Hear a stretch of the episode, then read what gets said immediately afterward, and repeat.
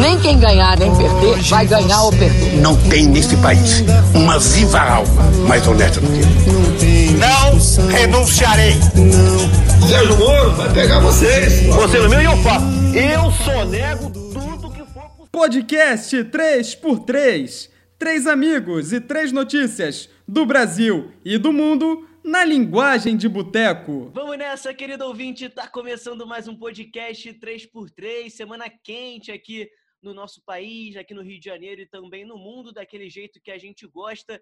Tô aqui com ele, como sempre, Thiago Borba. Fala, Thiago. Fala ouvinte, começando mais um episódio. O Eric sempre com a mesma fala, vambora, sem papas na língua, pra cima. e tô aqui com ele também, Vinícius Estrela. Fala, Vinícius. Fala, Eric. E aí, Thiago? Tudo bem, ouvinte? Vamos para mais um episódio. Bom dia para quem é do dia, boa tarde para quem é da tarde, boa noite para quem é da noite. Vamos pra cima. Cara, nosso ouvinte com certeza tá de saco cheio dessa chamada. Ele Sendo gostou, Thiago, ele gostou pode do ser Assim como tá de saco cheio da forma que tu abre. E ninguém tá falando nada. Isso é verdade, Eric. Isso, isso é um ponto Tá, o prometo mudar, prometo mudar no próximo episódio. Tá, vamos nessa. Vamos para a primeira pautinha dessa semana. A grande resposta do nosso presidente Jair Bolsonaro, né? A vontade é encher sua boca com porrada, diz Bolsonaro, após repórter perguntar. A grande pergunta da semana, né, galera? Por que Fabrício Queiroz depositou 89 mil reais na conta da primeira-dama Michele Bolsonaro? O Bolsonaro não gostou nem um pouquinho dessa pergunta, né? E já passando a bola para os nossos amigos, Thiago Borba começa aí hoje com essa. Só hoje, pô. Só hoje que ele começa. Começa aí, Thiago, falando sobre essa resposta do Jair Bolsonaro. Tirou o paz e amor, né? Saiu daquela faceta paz e amor, voltou a ser Jair Bolsonaro de fato, né, Thiago? É, é, que- queimou um pouco a nossa língua, né? Porque semana passada a gente tava, não, Bolsonaro voltou a ser o quê? Voltou a ser um cara chapa branca e tal. Enfim, acabou isso tudo. É, eu não vou ficar falando dos depósitos, eu não vou ficar falando dos valores, porque é, se bobear, na minha visão, isso é o que menos im- importa, assim. Interessa muito mais a postura de um presidente que age da forma que o Bolsonaro age, como a sociedade valida esse discurso, essa E é mais, dele, é mais do mesmo também, né, Thiago? Mais do mesmo, mais do mesmo. É, eu não preciso mais ficar falando da relação estranha entre quem nunca es- emprestou 20 mil reais a um amigo, como o próprio Jair falou do Queiroz, quem nunca pagou o plano de saúde da, da filha do, do seu chefe, né? Como o Fabrício Queiroz fazia, pagava escola das filhas. Eu tenho muita pena das Queria, crianças. queria eu ter um amigo como o Fabrício Queiroz. É. Queria eu. O, o Vinícius nunca pagou. O Eric costuma pagar umas coisas, mas o Vinícius nunca pagou. Enfim, o Coaf, o Coaf tá aí pra conversar com a gente. Mas, cara, a grande questão nisso tudo é essa relação promíscua, né? Entre, entre o presidente, um assessor parlamentar do Flávio, é, o próprio Flávio, tanto na LERJ como hoje no Senado, possui uma relação e uma postura muito desagradável. E eu só queria confrontar, assim, para mim tem, tem uma questão, né? É dentro desse esquema, dessa organização, desses cheques. O Bolsonaro diz que esses cheques entraram na conta da Michelle porque ele não tinha tempo de ir no banco fazer um depósito. Tudo bem, ok? Aquela, aquela fila de banco, né? Pô, a rotina. Ok. Pô, não dá, não dá. Acontece, né? Acontece. Quem, quem nunca pediu para um familiar no banco fazer. Tudo bem, até, até passa. Mas vamos lá. O COAF não identificou esse empréstimo saindo da conta do Bolsonaro para do Queiroz ou para da, da esposa do Queiroz, da Márcia Guiar. O que, que nos leva a entender? Se esse empréstimo foi de fato feito, esse empréstimo foi em dinheiro vivo, em espécie. Bom, o Bolsonaro não tem tempo de depositar na conta dele, mas tem tempo de sacar um dinheiro e entregar pro, pro Queiroz, né? E aí a gente ia tranquilo. Pô, sim, Thiago, sim, o Bolsonaro tem esse tempo. Assim como o Flávio não tem tempo de botar no débito automático o plano de saúde ou a escola das crianças. O Queiroz tem que ir na, na caixa pagar. Então, é uma relação estranha. Acontecem coisas ali que eu não consigo entender muito bem. Eu passo a bola pro Vinícius agora para perguntar, né, Vinícius? Como é que você vê essa postura do presidente? É, ele funcionário do povo? O que, você acha disso? Ótimo ponto, Thiago. Vamos lá. Acho que sim, tem uma dicotomia, né, entre a obrigação de um presidente como figura pública ter de pres- prestar esclarecimentos ou se reservar o direito de poder ficar calado, de não justificar. Acho que o Bolsonaro não fez nenhum dos dois, ele fez o pior caminho, que é um caminho agressivo, é um caminho de, de ameaça. Então, assim, né? não dá para entender. Eu, Vinícius, particularmente, acredito que a partir do momento que você se torna uma figura institucional, que você representa parte do seu povo, você deve sim, moralmente, eticamente, como um código de conduta de um presidente, prestar esclarecimentos, tá? Esclarecimentos que sejam transparentes, verdadeiros e que não vão ferir o sigilo de justiça. Isso é muito importante. Mas muitos bolsominions e etc. defendem a ideia de que ele tem que se reservar o direito, de que ele não deve ser questionado por coisas que ele não está nem sendo acusado. Mas a minha opinião é de que ele deve sim nos é, esclarecer esse tipo de, de situação. Mas eu queria entender de você também, tipo, o que, que o direito diz sobre isso, né, de um presidente, ele deve se reservar ou não, é, porque a minha opinião é uma opinião muito mais de percepção moral, crítica. É, é, é, engraçado que eu também queria entrar nessa percepção moral e crítica na fala, na terceira pauta dessa nossa gravação, mas cara, não tem, não tem, é, não tem nenhuma previsão assim dizendo que o presidente deve ou não deve se manifestar nesse sentido. Pelo menos eu não vi. O ouvinte pode me corrigir se eu estiver errado. Mas a, principal, o principal ponto chave em relação ao direito nessa postura do Bolsonaro foi a ameaça que ele proferiu ao jornalista. A ameaça, assim, bem, bem clara no artigo 147 do Código Penal, ele, ele, fez, ele cometeu um crime comum no exercício do mandato, mas um crime comum. Cara, isso para mim é muito surreal, assim, eu, eu não sei, eu entendo que ele pode ficar quieto, eu entendo que ele pode ficar chateado com uma pergunta, puto com outra, é normal, todo mundo fica, né, mas ele, presidente, submetido a isso tudo. Mas como ele reage sendo um, um presidente eleito, e, e o pior para mim é, não é, tipo, os 89 mil na conta da Michelle. É como é que a galera valida todo esse discurso, toda essa postura deles. Ou seja, assim, eh, não tem nada estranho, nada errado, nada acontece ali por debaixo do tapete. É meio surreal, né? Não sei. O, é isso, assim, de novo. Ele poderia ter utilizado o decoro prestado esclarecimentos, ou dito, olha só, isso aqui é uma investigação que não me compete, etc. A justiça está correndo, eu não vou dar mais mas vou prestar mais esclarecimentos, porque não me cabe. Ou ele poderia simplesmente não responder, ou responder a verdade, né? Que aí eu já acho que ele ia se queimar, mas não, ele preferiu ameaçar um repórter. E está falando assim que tá meio esquisito, né? Tá cheirando mal. Eu fico imaginando, imagina aqui um domingão de família. Vou quebrar aqui o clima. Imagina um domingão de família na casa do Bolsonaro, tá lá Flavinho, tá lá Dona Michele, presidente, eles estão lá trocando ideia. Ih, Dona Micheque. Dona né? Mi... Essa foi péssima. Mas eles estão lá trocando ideia. O que, que aconteceu? E esses cheques aí, será que vai chegar? Vão me questionar, Flavinho. Flavinho, o que, que eu falo? Quanto eu posso falar ao máximo? Porque na época, vocês vão lembrar, né? Que questionaram ele sobre um depósito de 24 mil e ele já antecipou, não, não, foi 24 mil não, foi 40, né?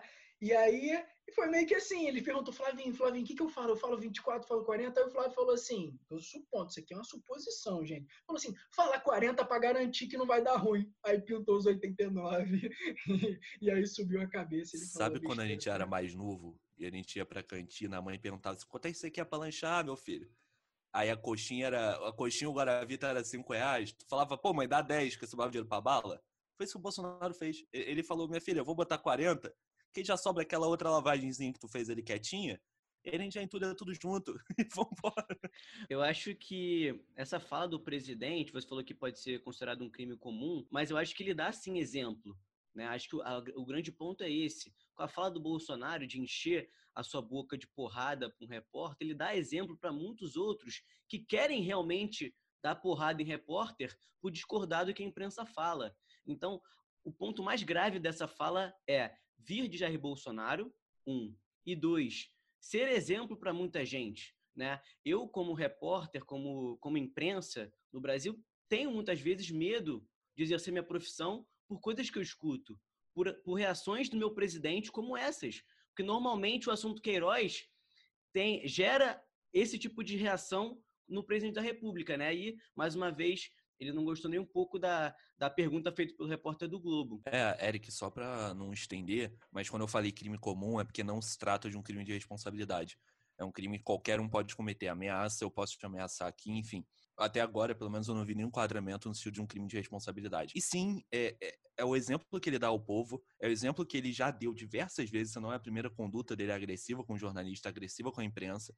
Vale lembrar que até a data dessa gravação, se eu não me engano, o Bolsonaro está 70 dias sem conversar com a imprensa, em particular, sem dar uma entrevista.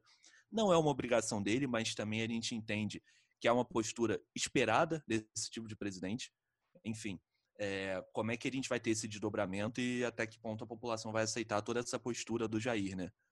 Eu, a gente ver tô... nos próximos capítulos. É, eu tô com o Eric, assim, já é ruim o suficiente a gente ser privado da nossa liberdade de expressão se tiver aqui eu conversando com você ou eu conversando com o Eric. Mas é muito pior e muito mais grave, e para mim isso deveria ser contabilizado, quando é um presidente da República fazendo isso. Dialoga um pouco com essa questão de esclarecimento, quando ele se coloca uma posição institucional. Então, muito triste, porque no final vai acabar em pizza, essa é a verdade. É, só para fechar aqui a pauta, eu acho que a gente tem que destacar também o papel da imprensa aqui no Brasil, porque eu acho que é um momento muito complicado aqui do nosso presidente, é um presidente muito autoritário, ao meu ver, que não tolera o diferente vindo da imprensa, mas a imprensa, mesmo assim, com todas essas agressões verbais vindo do presidente da República, consegue exercer o seu papel, o seu, o seu papel questionador. E quando o repórter do Globo faz essa pergunta, ele toma um partido, ele deixa uma posição. Apesar das suas agressões verbais, apesar das suas ameaças, eu vou sim fazer a sua pergunta, porque esse é o meu papel. E acho que isso é o papel bonito da imprensa, importante, apesar desse momento bem difícil que a gente vive aqui no Brasil. Tô contigo, moleque. Ó, pro ouvinte que não tá vendo, o menino tá de olho brilhando, muito orgulhoso da profissão dele aqui. A gente também fica. É isso aí. Vamos para a segunda, então.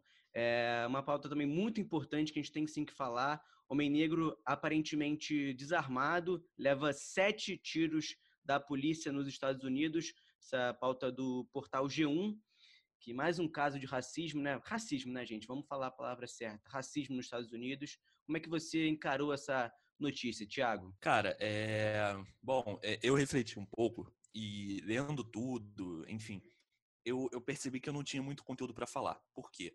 Porque é mais um caso nos Estados Unidos, é mais uma postura é, do presidente Donald Trump maquiando todo esse contexto de racismo, dessa violência é, estrutural que a gente tem no, no, planeta inteiro, óbvio, mas e aí vale, vale um, um destaque.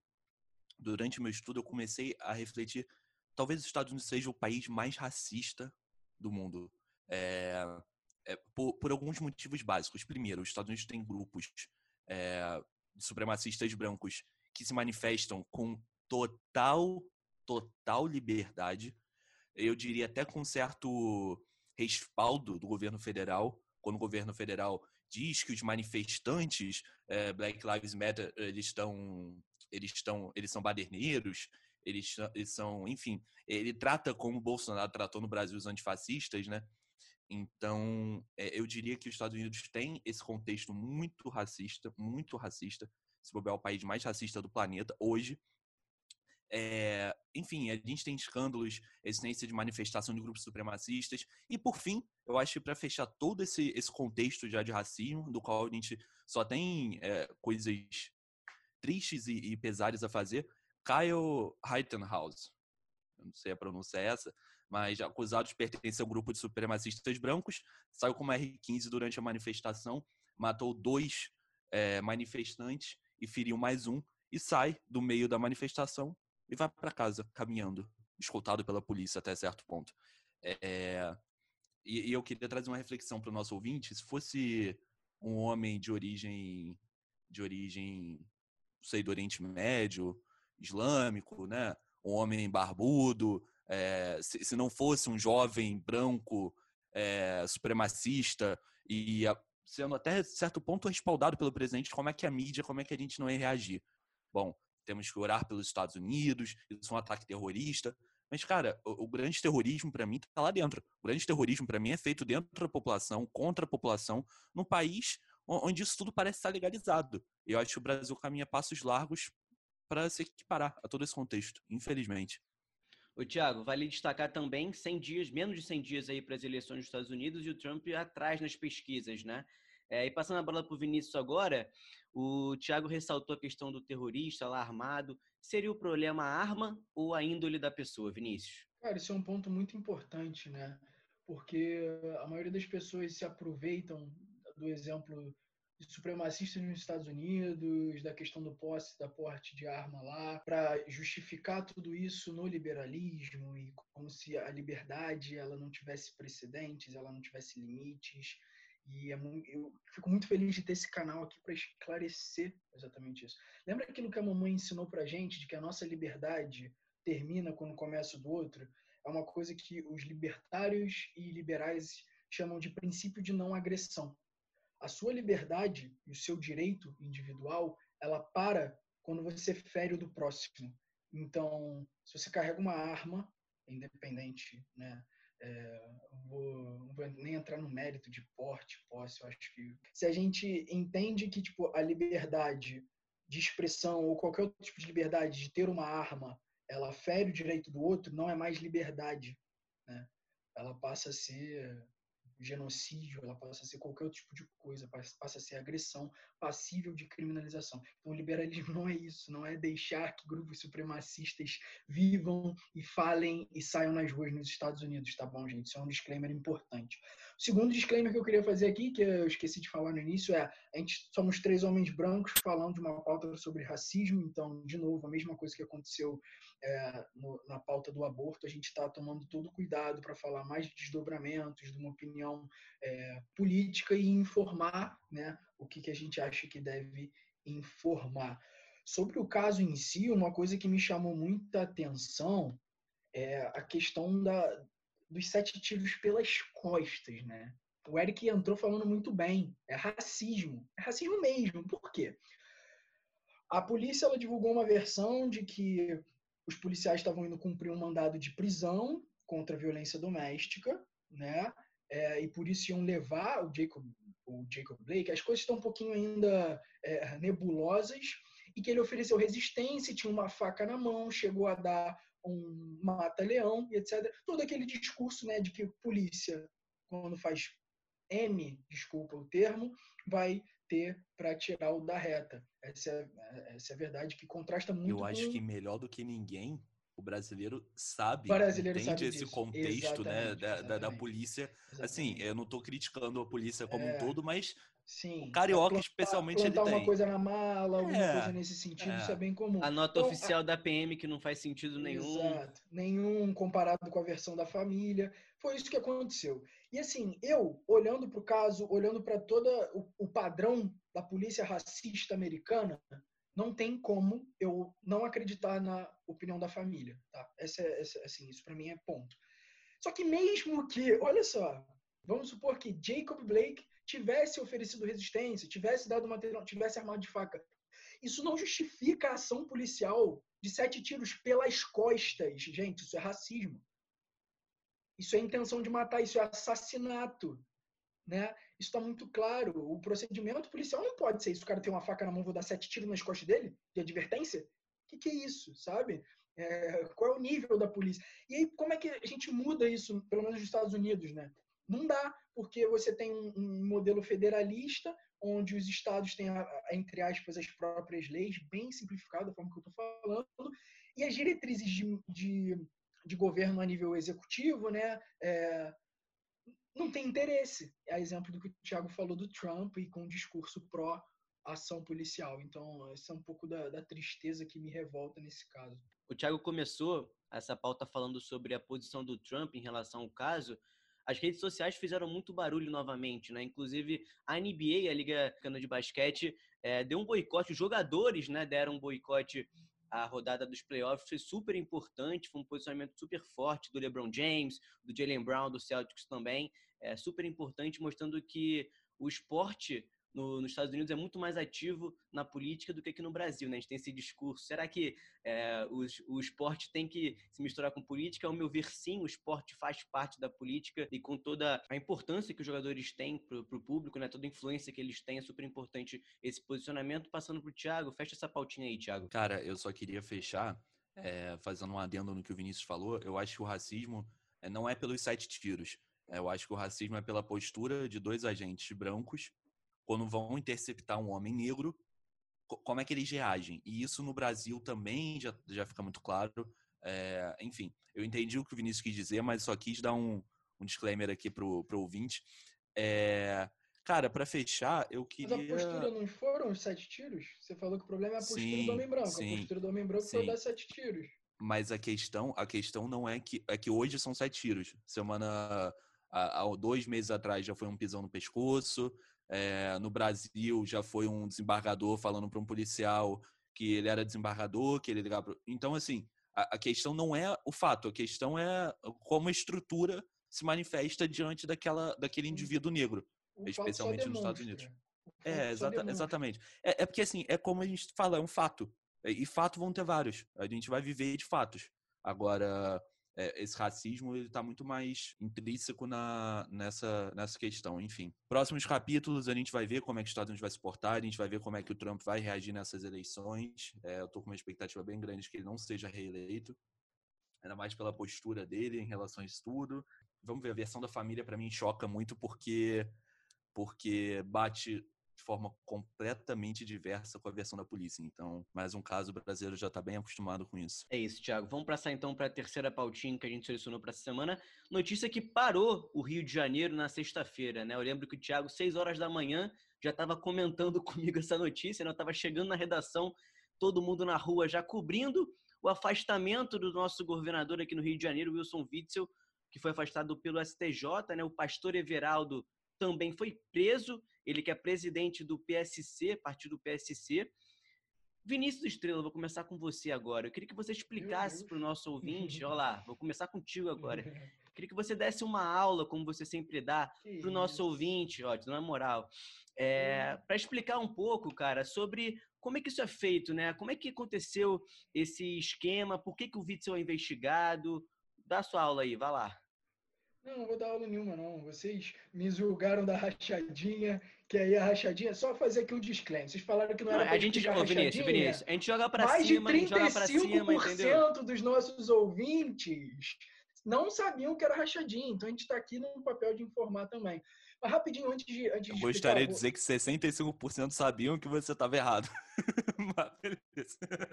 Ué, mas 35 é uma participação relevante, né? Pra gente informar essas pessoas. Se fosse dizer, Eric, 1% então- já seria relevante, Vinícius. Exatamente, perfeito. Ô, ô, Eric, vou te explicar que eu não parei meu dia, não, cara. Sabe por que eu não parei meu dia? Porque a gente tá ficando acostumado aqui no Rio de Janeiro. Vamos, vamos pegar aqui um, assim, só de governador e deputado estadual. Sexta-feira é um dia normalmente quente no Rio de Janeiro, né? É, Sexta-feira eu acho que é exato. quando as coisas acontecem. Exatamente. Ne- Nego espera, vamos esperar da sexta-feira, que aí nego toma chopp eh, falando sobre isso. Não, no Rio de Janeiro, o se- o sextou não é choppzinho com os amigos, não. É prisão de governador, entendeu? É, É, é mandado de prisão sendo cumprido pela Pe- Polícia Federal. É isso aí, Rio de Janeiro é isso aí. sim. É isso. E não me assustou, não me assustou, porque quando eu soube do afastamento do Vítor, eu fiquei, tá, cara, se uma hora ou outra isso ia acontecer, a gente teve Sérgio Cabral, a gente teve Paulo Melo, que era um deputado estadual, Pezão, Ros- Rosinha, Garotinho, Moreira Franco e agora o Vítor. Então, assim, o Rio de Janeiro virou o antro dos bandidos. Essa é a verdade. Nossos bandidos políticos, é assim que eu nomeei esses caras. Mas, só explicando então agora, pegando a pergunta pro ouvinte, gente. Criativo. Vinícius? Bandido político, Gostou? Muito criativo. É original, Ah, é original, original. É, basicamente, a laranja ali, né, onde o, o dinheiro era, a máquina de lavar era o escritório de advocacia da dona Helena, né, a mulher do Wilson Witzel. Né, basicamente, você tinha aí quatro principais é, instituições que pagavam esse pedágio até chegar nas mãos do nosso governador, entre aspas. Vamos lá, a gente está falando aqui de um caso de investigação, tá? Importante. Do jeitinho que o Thiago hoje- gosta. É, Suspeita, nada de. suspeita. Isso, suspeito. bate né? o martelo não, bate o martelo não.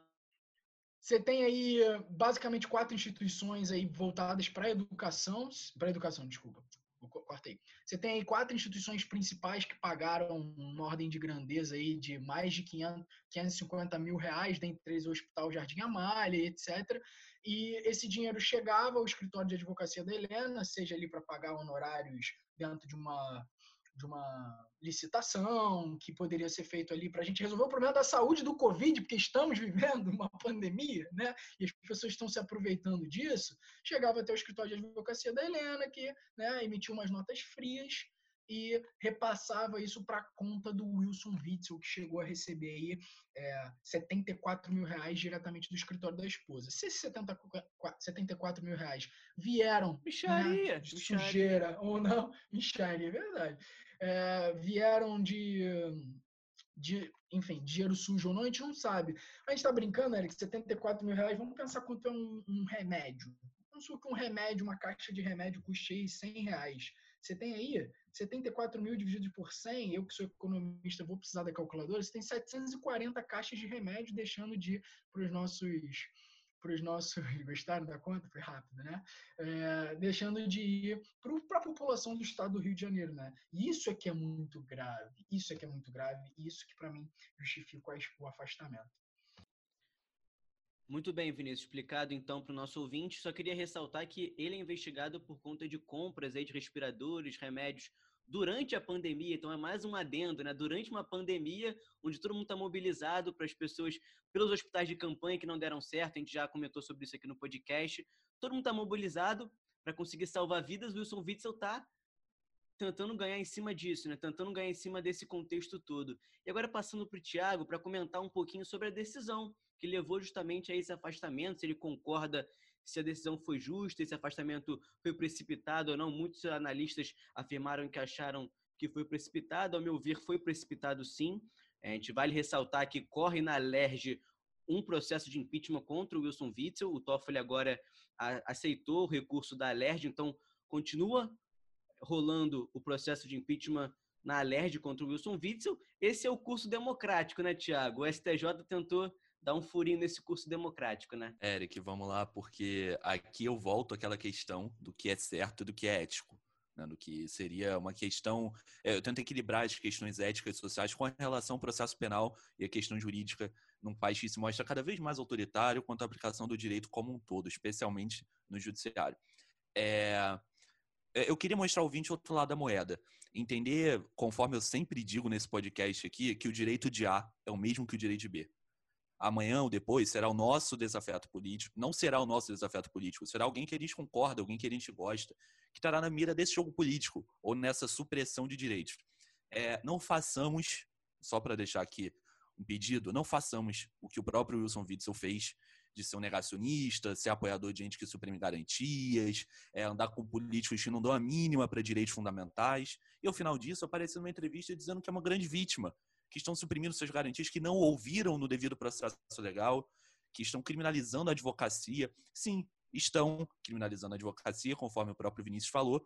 É, e é muito triste como futuro advogado, eu espero que a Helena Witzel consiga comprovar que esses honorários foram de fato recebidos por um trabalho e não por uma lavagem, que isso desqualifica completamente a profissão. É, e vamos falar juridicamente, então. Eu não quero falar muito da questão política, eu quero falar mais juridicamente. A Constituição do Estado diz que os governadores podem sim ser afastados, mas para isso é necessário um devido processo. Que processo é esse?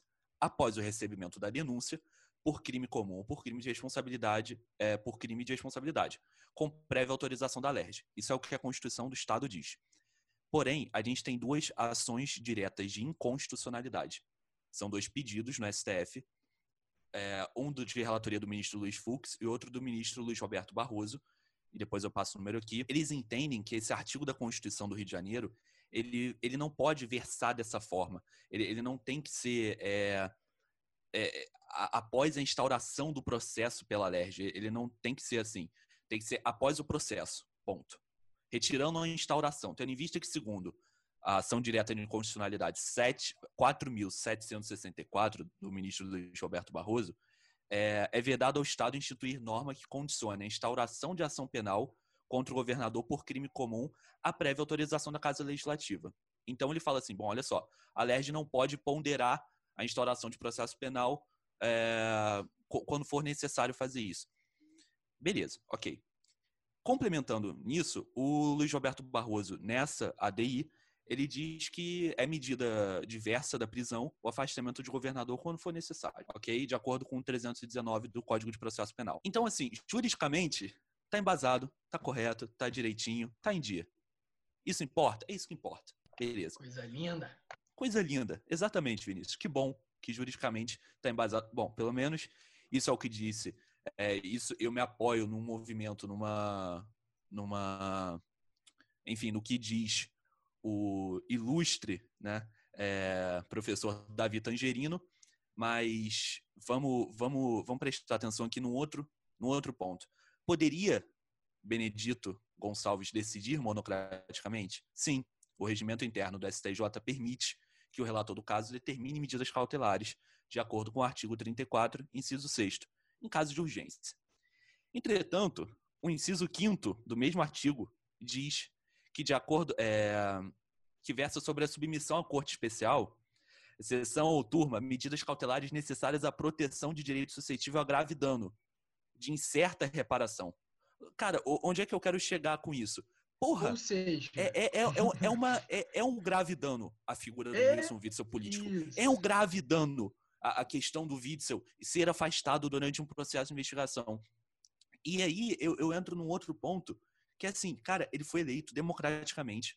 A, população votou nele. O cara é afastado por uma canetada de um ministro do SCJ, da noite pro dia. E aí vem uma procuradora, que eu, eu não lembro agora o nome dela, respeito completamente o, o Ministério Público Federal, mas vem a procuradora, entrevista a CNN e diz que era uma medida necessária, porque porque era uma medida de urgência. Cara, pelo amor de Deus, a medida de urgência nesse caso era a busca e apreensão dos contratos da Helena Witzel. Não era o afastamento do governador. Você podia sim fazer uma busca e apreensão e você separar a questão do governador para outro momento. Bom, a busca e apreensão está determinada, vai acontecer sexta-feira de manhã, mas o afastamento do governador eu vou levar a turma para que ela decida eh, se é necessário, se é de fato plausível. É, o meu ponto é esse. A defesa do Witzel não teve nem acesso à Não denúncia. teve, o Witzel é não teve acesso de falar. ainda. O Witzel não teve- Exatamente. Não teve, chance de falar, o Witzel não teve acesso à denúncia. Isso é surreal. Isso é Um muito surreal. afastamento por 180 dias. Eu discordo de vocês. A gente já viu que legalmente isso está tá tranquilo, né? Isso é, é, é embasado. O Thiago falou pra caramba, mas por que, que é, é, é embasado legalmente? Por três principais motivos muito simples, na minha opinião, e que justificam o afastamento. Tá? E por isso eu concordo. O primeiro deles é esperar um processo na Alerj, um processo de impeachment, pode demorar meses e meses. O estrago pode ser agravado, feito. Enquanto a gente está esperando um impeachment na Alerj, você tem lá um, um governador que está dentro da operação, que está dialogando esses contratos, que pode esconder evidência, que pode manipular gente ali dentro, que pode roubar ainda mais. Né? E, e, e o terceiro e principal ponto para mim é, se ele continua operando da forma que ele está sendo acusado de ter operado, né, ele vai continuar desviando dinheiro da saúde pública, ele vai continuar tirando dinheiro de leito, de hospital, de gente que está morrendo Concordo. nos nossos hospitais públicos. Então, é por isso que era por- necessário, na minha opinião, levar isso a uma sessão e não o juiz decidir mon- de- é, monocraticamente. Perfeito, numa sessão na LERJ, que você tá. Que essa é a sua opinião. Qual Não, sessão? não, numa sessão na STJ. Levar a outros Perfeito. ministros para que eles decidissem em conjunto e não o juiz, numa canetada, tirar o governador. Ainda mais numa, numa decisão como essa, uma, uma decisão muito importante para o estado do Rio de Janeiro, no meio de uma pandemia. Perfeito. E aí, de novo, o único ponto que eu bato é, então a gente concorda aqui de que o afastamento ele é sim necessário. Talvez os meios não tenham sido os melhores o suficientes. Mas ainda fica É. o meu questionamento. Será que esse colegiado, é, o quanto tempo ia demorar, o quanto de influência política ia ter? Quarta-feira, salvo engano, três. já teria uma E- manifestação. E mais um ponto. Se esse, se esse essa canetada desse desembargador tá na lei, por que não o fazer? ministro. É, é, eu vejo como um movimento do judiciário cada vez mais se firmando como uma fonte de, de provedor de lei de manifestações, tendo em vista a própria ADI do Barroso e do Fux. Meu ponto é esse. Não, perfeito, Thiago. Cara, eu entendo que essa decisão desse ministro foi uma decisão sim política. A gente a está falando né, de afastar um cargo de governador. Então tem a variável política envolvida. A minha percepção somente é de que se isto está adequado com a lei e existem motivos em termos de investigação, esses três, quatro motivos que eu comentei anteriormente, justifica o afastamento. Né? E aí só uma questão de, de- só para reforçar o, o quanto o estrago que ele pode fazer esperando, por exemplo, até quarta-feira, enquanto a Alemanha, o, o ouvinte vai achar que é um exemplo absurdo, tá? Mas só para a gente exemplificar, é, enquanto a Alemanha estava sendo invadida pela União Soviética, os nazistas queimaram milhares de toneladas de documentos do genocídio para não serem investigados em tribunais internacionais em um dia. Né? Imagina o que dá para fazer com uma papelada dentro do Palácio da Guanabara. É, só para fechar, eu queria trazer dois, dois pontos. Eu discordo dessa sua visão, porque já foram determinadas buscas e apreensões no Palácio da Guanabara diversas vezes, assim como foi determinada a busca e apreensão na sexta-feira contra a esposa do Witzel.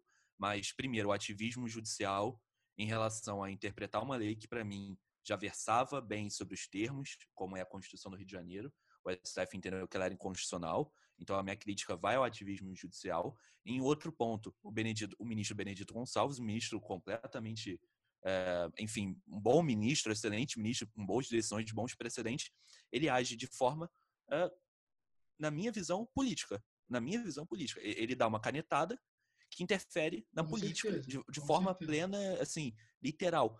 Como é que isso não atinge o próprio, o próprio judiciário?